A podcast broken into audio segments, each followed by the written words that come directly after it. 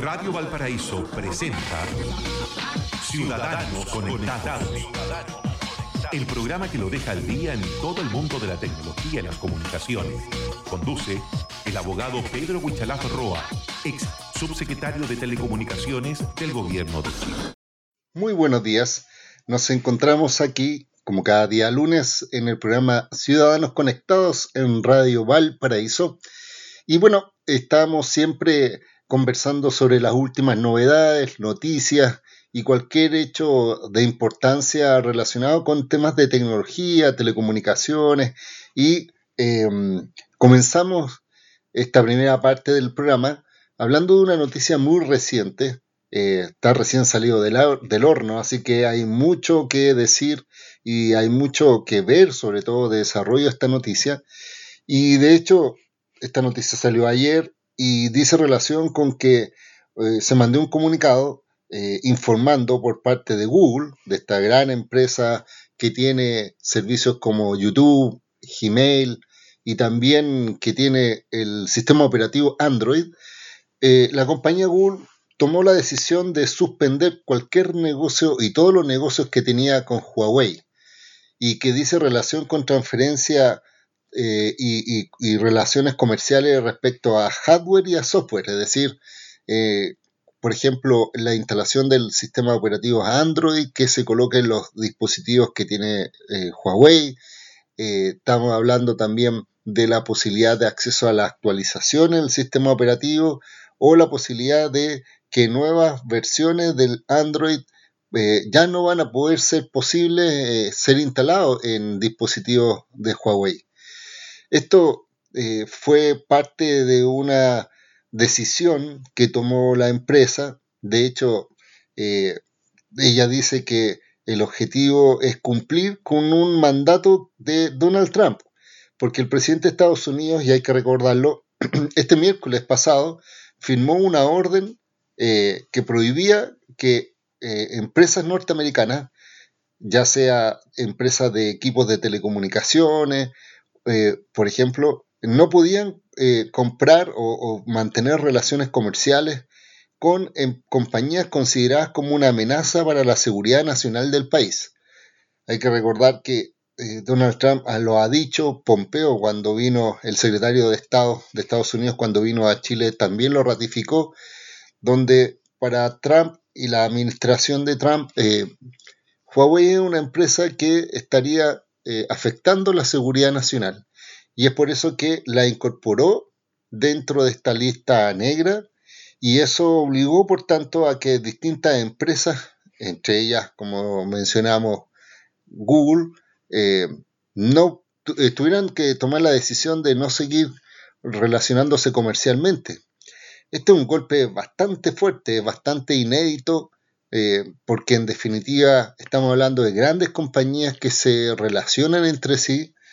De hecho, que Google, eh, mientras más sistemas operativos estén disponibles en mayor cantidad de equipos y marcas, es mejor. Y por tanto, para ellos es una decisión, me imagino, fuerte, pero tiene que cumplir con la normativa de Estados Unidos. Y por su lado, Huawei también es relevante porque significa que no podrían crear o tener o fabricar nuevos equipos con componentes del este software de Google, no podrían tener nuevas actualizaciones de los sistemas operativos, ni instalarlo en el futuro, ni tener acceso, por ejemplo, a Google Play, que es, que es el sistema donde uno busca, por ejemplo, aplicaciones, las descarga. A ver, mucha gente me ha preguntado si, si yo tengo un equipo en este momento de Huawei, eh, un celular, por ejemplo, si va a tener algún efecto eh, sobre los programas y las aplicaciones que en este momento yo tengo.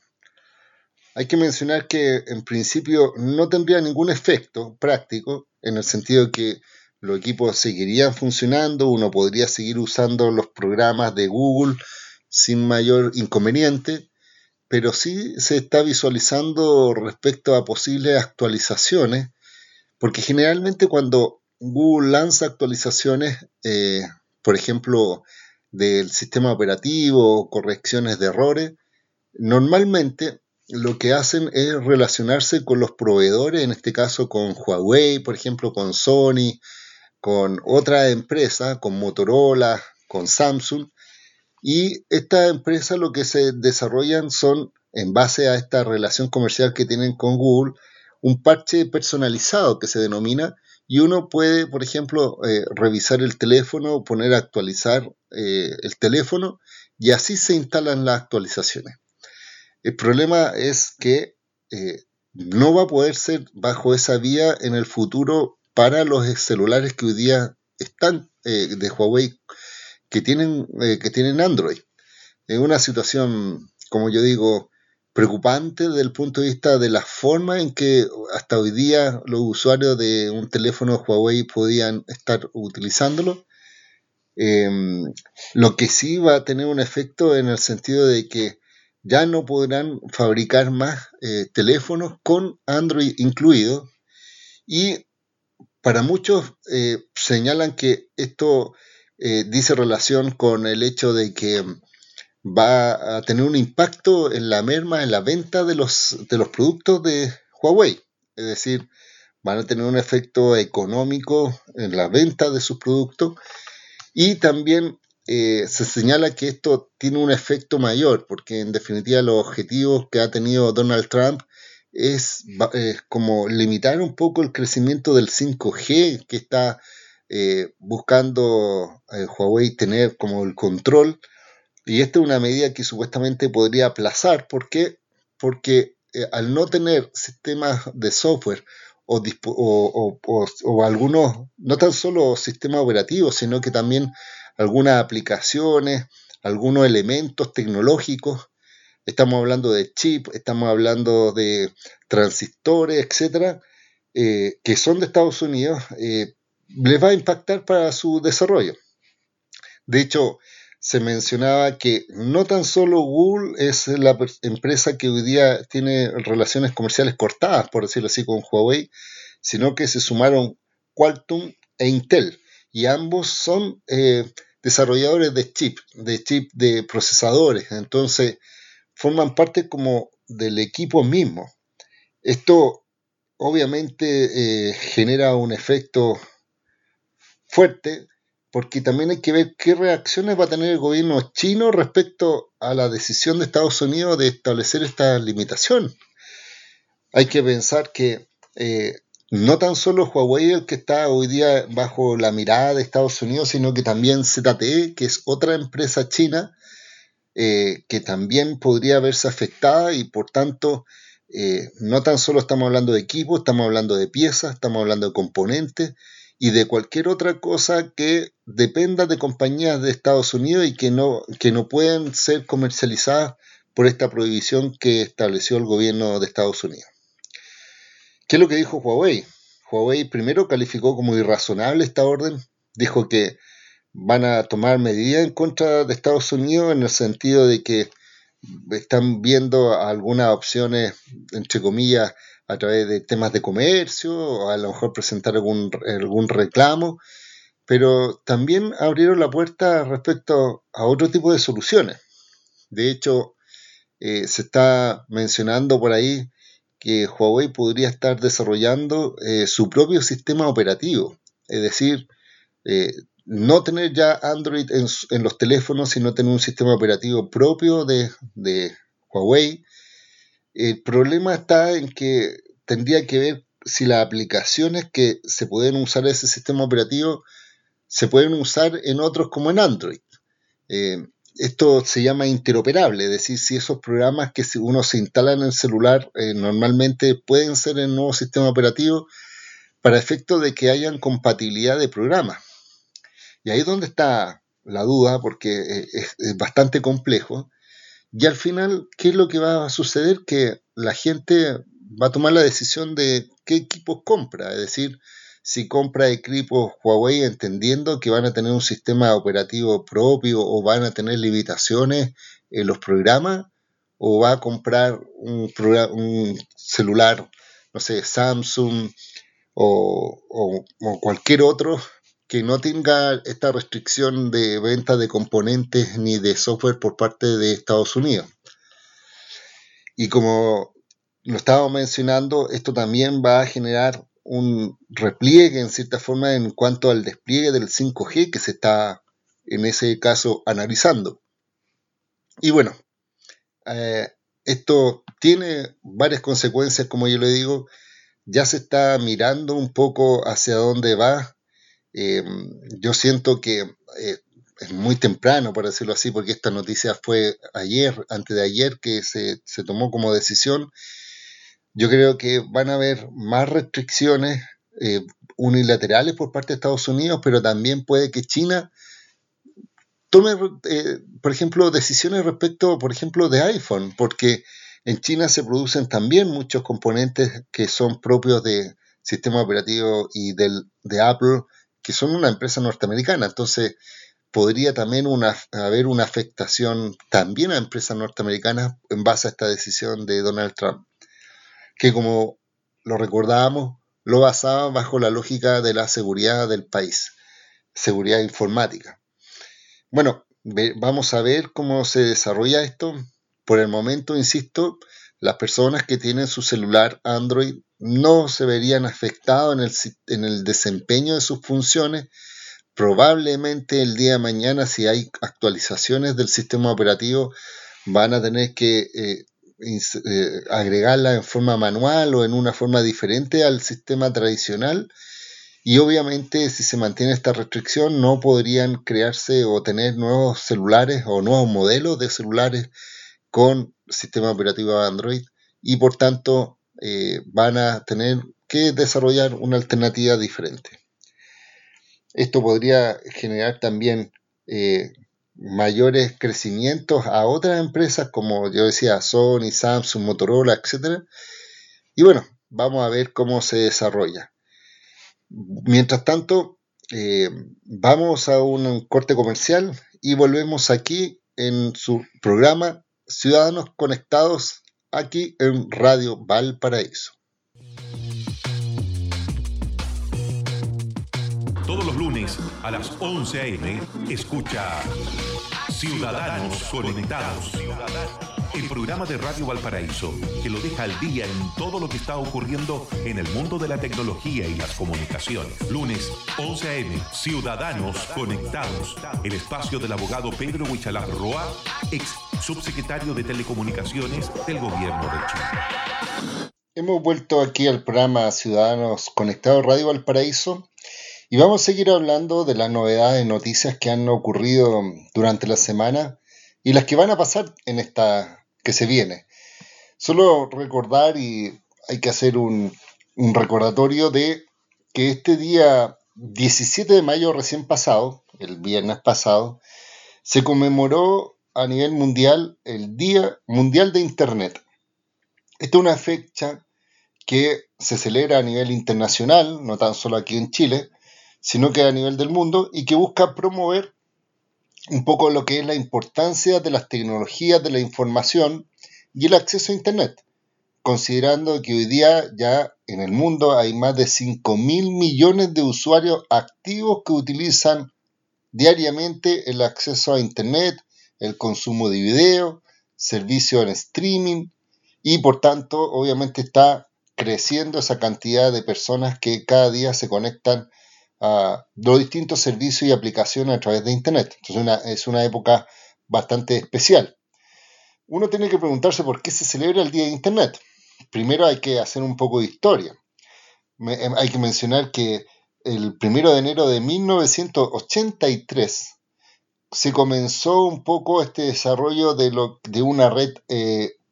militar que se había desarrollado, que se llama ARPANET, que es como el abuelo de Internet, y estos tenían un protocolo de comunicación eh, que se empezó a implementar ya no tan solo para sistemas eh, militares, sino que también para sistemas educativos, es decir, universidades adoptaron este modelo y desarrollaron este sistema o protocolo TCP/IP que se denomina. Y ya en 1989 se comenzaron a crear el formato WWW tal como hoy día se conoce, y de hecho uno de los padres de este protocolo, es decir, del concepto más visual, es Tim Berners-Lee, que se llama uno de los creadores de este protocolo, y el que nos permite ya ver hoy día los llamados hipervínculos, es decir, las imágenes, los links y todo lo que hoy día conocemos como Internet. Pero esto fue, como yo lo decía, en 1989, y sin embargo, eh, hubo una asociación o una iniciativa de una asociación de usuarios de Internet, en este caso española, y después una decisión de la Asamblea General de las Naciones Unidas, es decir, un organismo ya multinacional, que declararon el 17 de mayo como el Día Mundial de la Sociedad de la Información y también el Día de Internet. Y esta fecha fue elegida, el 17 de mayo, recordando a su vez que el 17 de mayo de 1865 se fundó la Unión Internacional de las Telecomunicaciones, la UIT, con la que se firma en París eh, que este primer encuentro multinacional de telecomunicaciones y de hecho su primer eh, convenio era un convenio telegráfico internacional. Fue para conectarse con el telégrafo entre distintos países. Entonces se eligió el 17 de mayo por las Naciones Unidas, el Día de Internet y el Día Mundial de la Sociedad de la Información. Ahora, ¿qué tan importante es el Día de Internet? Mencionar que en la actualidad el volumen del consumo de datos es tan grande que ya en, en el año 2018, el año pasado, se, generaron 33 zettabytes 33 zettabytes, según un informe que se menciona del Digital Economic Compass. Eh, estos 33 zettabytes corresponden a 330 millones de discos duros de un terabyte. Estamos hablando de mucha información. Y aquí dice también hay una, una, lógica de decir, o son parecidos a 33 millones de cerebros humanos, porque se entiende que cada cerebro humano tiene una cantidad de 100 millones de como discos duros de un terabyte. estamos hablando de que en solo un año se creó una cantidad de información que se duplica cada año y obviamente incluso supera a toda la información de la historia de, desde que estamos, eh, desde que el hombre es hombre. También se analizó que durante, por ejemplo, se dice que durante en las distintas plataformas durante un minuto se pueden visualizar 4,5 millones de videos de YouTube simultáneamente. Es decir, mientras estamos acá conversando, ya hay más de 4,5 millones de videos de YouTube que se han reproducido. Se mandan 18 millones de mensajes en un solo minuto. Se envían 188 millones de correos electrónicos solamente en Gmail. Y se busca 3,8 millones de búsquedas en Google.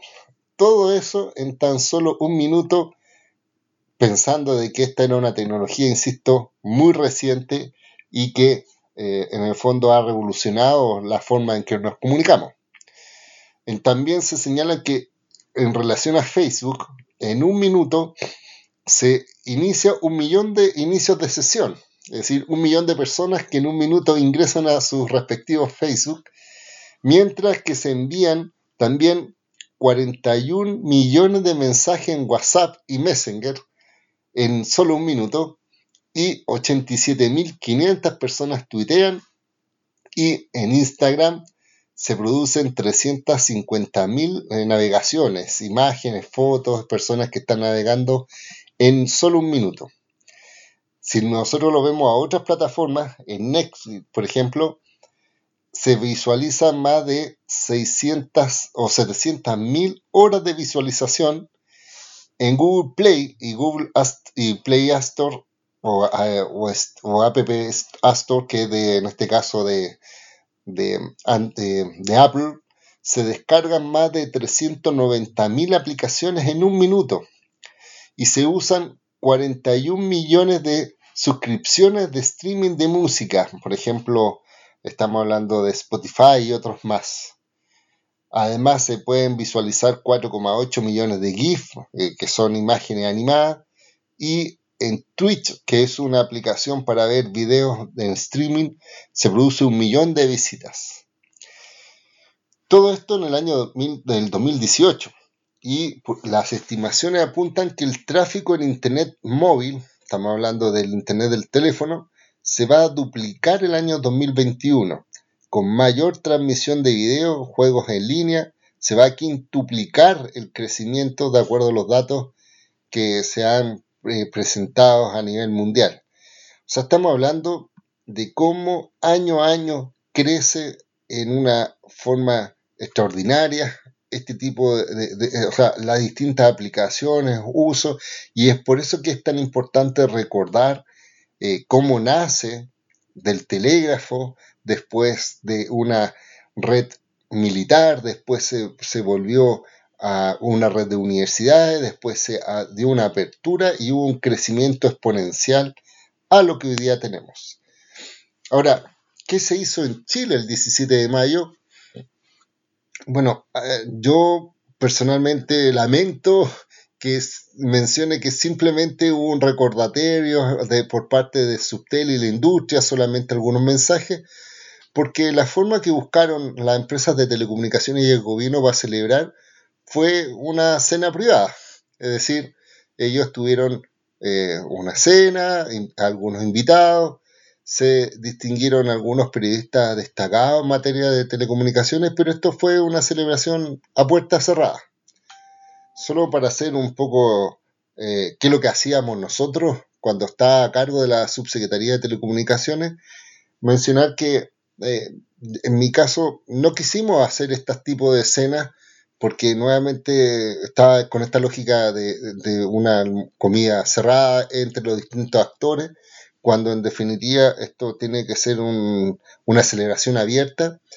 Y lo que nosotros habíamos decidido es realizar el Día de Internet, el Día del Premio Nacional de las Telecomunicaciones, cosa que este gobierno no quiso continuar con esa celebración, que era destacar alguna persona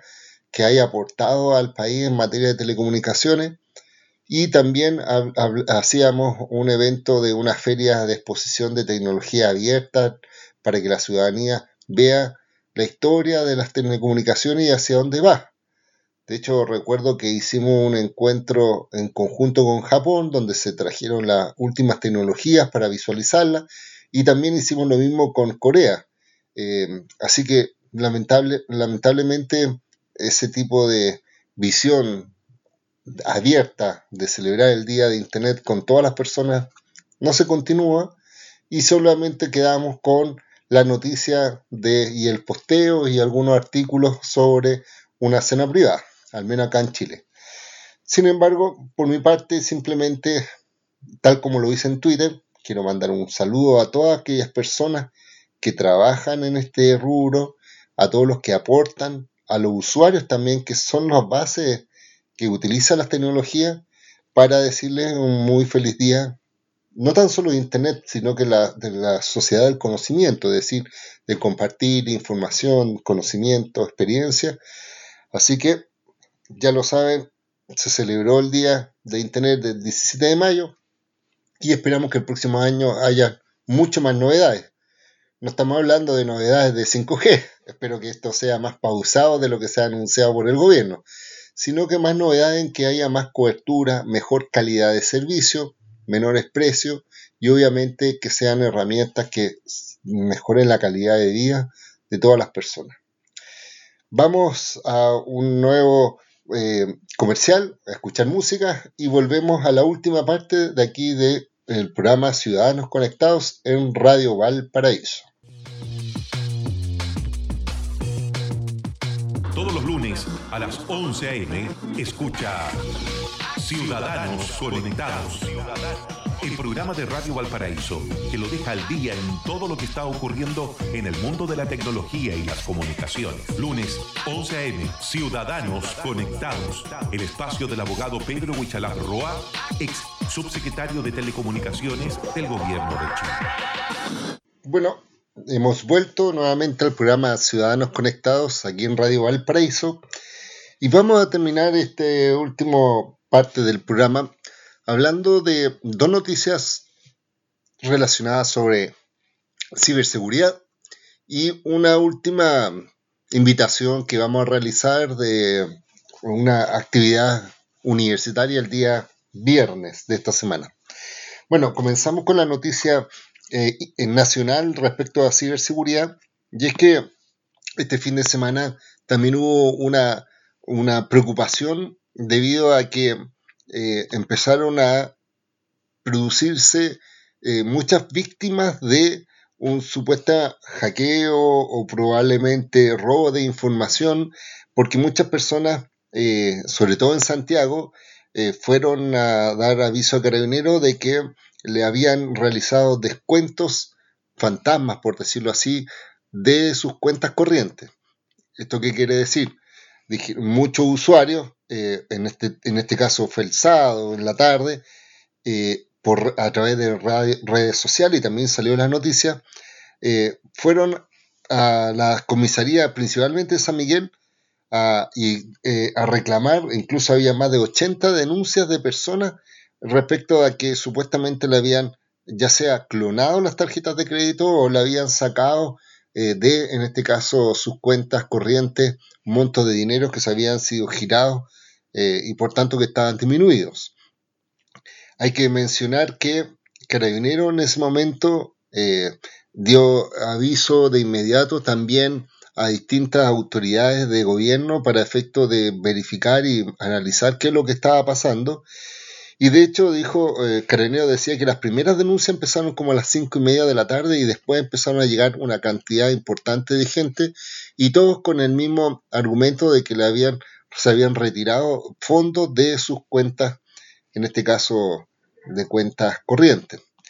Eh,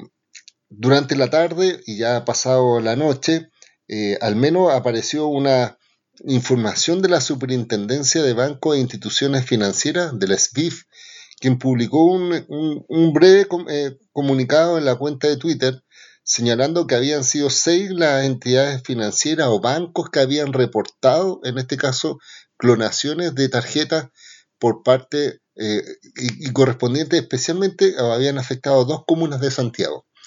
Y según el SWIFT, eh, la metodología que se utilizó no es que se haya habido un hackeo ni ninguna intervención informática, sino que simplemente había sido un sistema de clonación de tarjetas eh, que se le denomina tipo skimming. ¿Eso qué quiere decir? Quiere decir de que en algún cajero o en algún, en este caso, lugar, en este caso que se pueden, que uno tiene que pagar algún servicio y entrega la tarjeta, eh, se realiza una copia magnética de los datos de una tarjeta. Es decir, en vez de pasar por un dispositivo eh, oficial, pasan por uno que clona los datos de la tarjeta y posteriormente cuando la persona se va, después se, pueden, eh, se hacen transacciones con esa tarjeta clonada y por tanto obviamente se producen los efectos de extracción de dinero no autorizado. De hecho, no tan solo el SBIP reaccionó, sino que también hubo una, un comunicado público del Ministerio de Interior a través del, Centro de Seguridad y de, en este caso, del CECIRT. CECIRT es una entidad dependiente del gobierno, del ministerio, y que es aquel equipo de respuesta ante incidentes de seguridad de la información, CECIRT, y ellos mencionaron que a raíz de las múltiples denuncias de clonación de tarjetas bancarias ocurridas en Santiago, eh, principalmente el 18 de mayo, el equipo de respuesta a incidentes de seguridad del Estado señala que, primero, no es, un, no es una, una afectación al sistema bancario, sino directamente a algunos usuarios que tenían tarjeta de crédito y de débito. Estos usuarios no fueron afectados de un mismo banco, estábamos hablando que son seis diferentes entidades, pero se trataría entonces de un sistema skimming, es decir, una técnica de defraudación con la que se copia la, banda magnética de una tarjeta de crédito o de débito sin importar a qué banco pertenezca el afectado. Y eh, obviamente esto es un delito y las personas tienen que dar aviso a los bancos para efecto de que haya un monitoreo y al mismo tiempo una devolución de esos dineros. Eh, por lo que se leyó en otra noticia, presuntamente había sido en un servicentro de una comuna, en virtud del cual eh,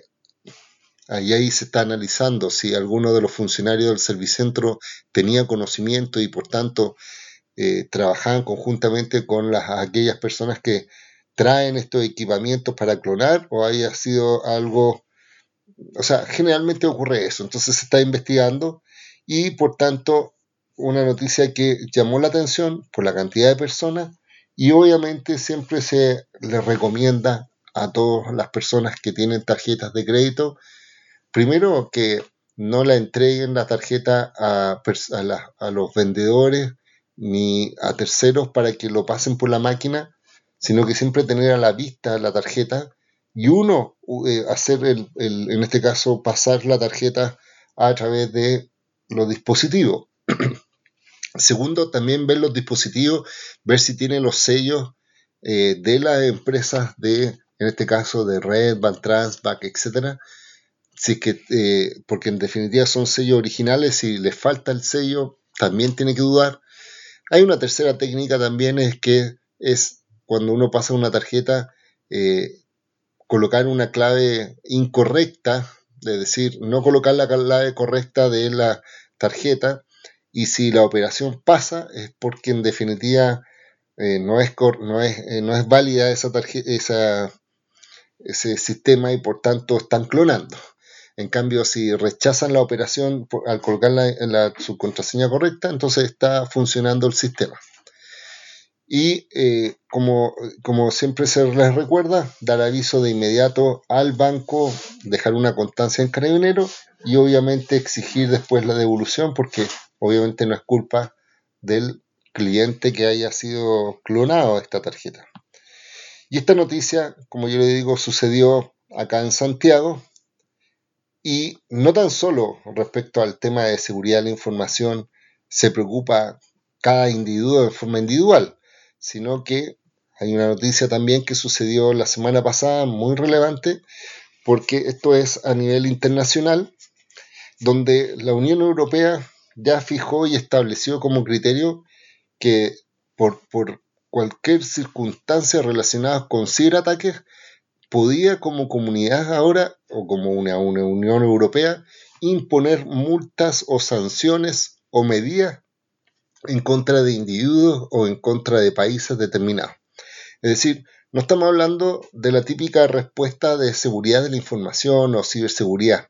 frente a un ataque de un ciberataque, sino que lo que se acordó justamente este 17 de mayo recién pasado es que el Consejo Europeo va a tener atribuciones para establecer medidas restrictivas específicas, obviamente con una finalidad de disuadir o contrarrestar los, ciberataques que se presenten o que representen una amenaza exterior para la Unión, la Unión Europea o para sus Estados miembros o aquellos que son perpetrados contra estados u organizaciones internacionales que tengan algún interés la comunidad europea de proteger. Esto es bastante amplio, pero en definitiva es una facultad que acordaron la Unión Europea y por tanto eh, no es tan solo una respuesta propia de cada país, sino que también de toda esta Unión Europea. Esto tiene una historia. Hay que mencionar lo que el, ya el 2017, en junio, el Consejo de la Unión Europea había adoptado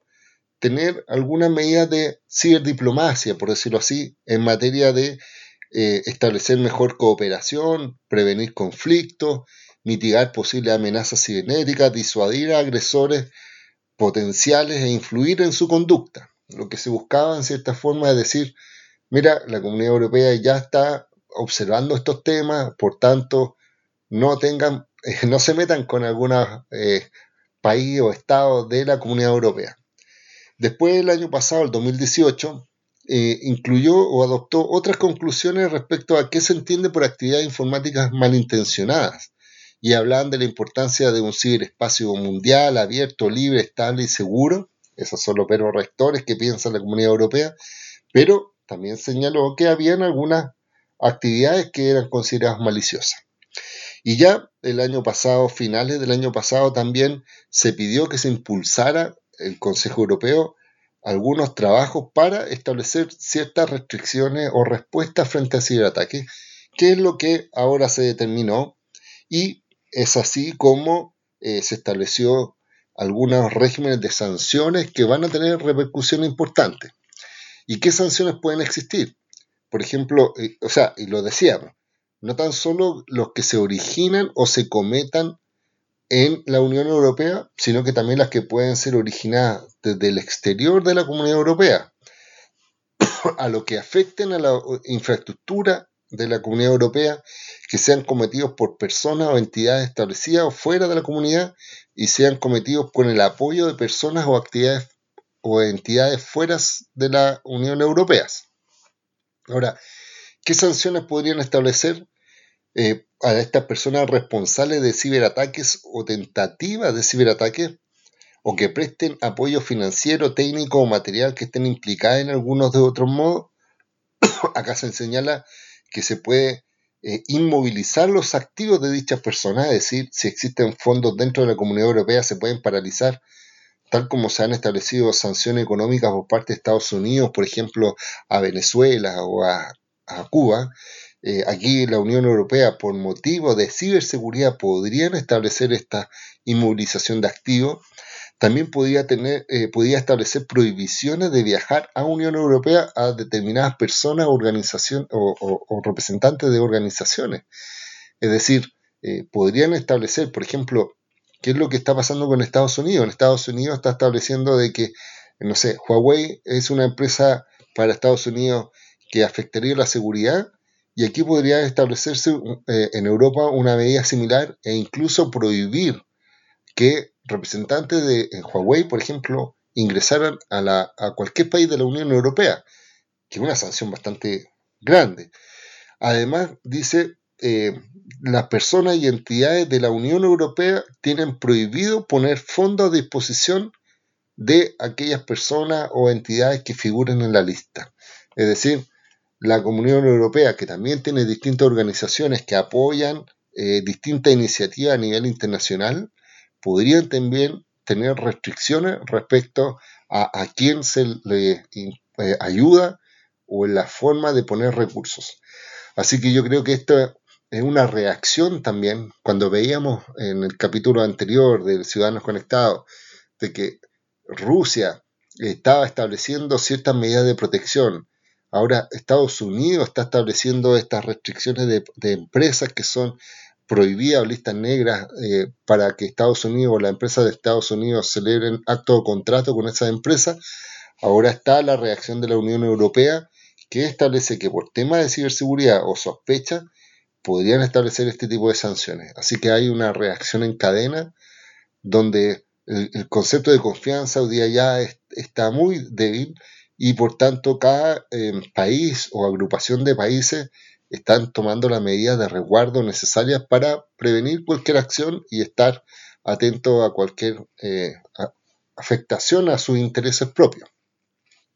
Así que esa es una noticia, como yo le decía, que es muy reciente y que también eh, tiene un efecto, obviamente, para aquellos países como Latinoamérica que no están ni suscritos a estos grandes países y que ven cómo eh, eh, ya están desarrollando normativa y que podrían establecer sanciones que podrían ser afectados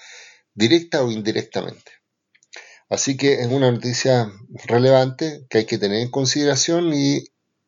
tener mirada de cómo está desarrollándose el mundo, sobre todo con temas de ciberseguridad.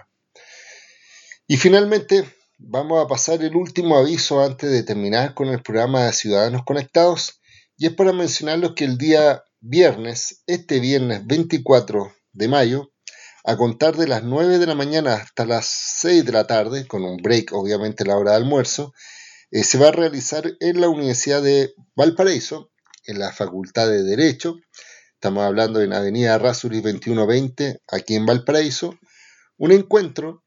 que se denomina eh, jornada preparatoria para el decimotercer Congreso Iberoamericano de Derecho e Informática y que se denomina como título Inteligencia Artificial en el Derecho. Esta actividad, que es gratuita, cualquier persona puede entrar, está centrada más bien en el ámbito del derecho, pero relacionado con la inteligencia artificial. Está abierta para cualquiera, puede ser para estudiantes, para dueñas de casa, para personas que quieren saber un poco respecto al tema de inteligencia artificial, pero también desde la mirada desde el derecho. Y es bastante, em, tiene bastantes temas, porque primero se va a hablar sobre cuál es el concepto de inteligencia artificial y su relación con el derecho. Después va a haber un panel sobre inteligencia artificial en la administración del Estado. De hecho, eh, se está proyectado de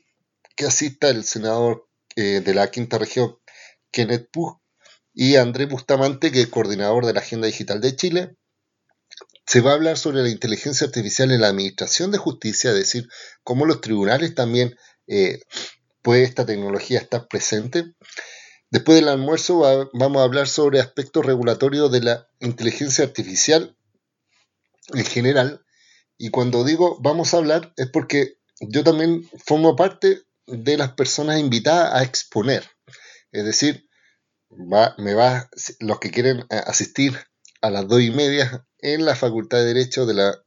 Universidad de Valparaíso, voy a estar en el panel junto a otros dos profesores hablando sobre el aspecto regulatorio de la inteligencia artificial.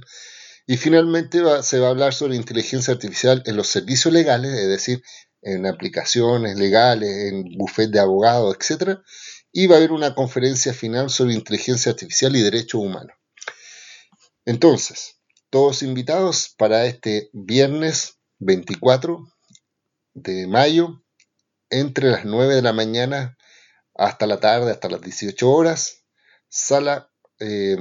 aquí dice la aula Luis Vicuña Suárez en la Facultad de Derecho de la Universidad del Paraíso. Como yo le dije, la dirección Avenida Rasuri 2120, gratuita, abierta, inteligencia artificial en el derecho y obviamente podrán ver, escucharme también en el panel específico en la que voy a participar. En este caso como docente e investigador del Centro de Ciberseguridad de la Universidad Mayor. Pero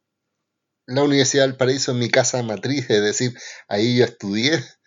me formé como abogado, así que voy a estar muy contento de estar participando en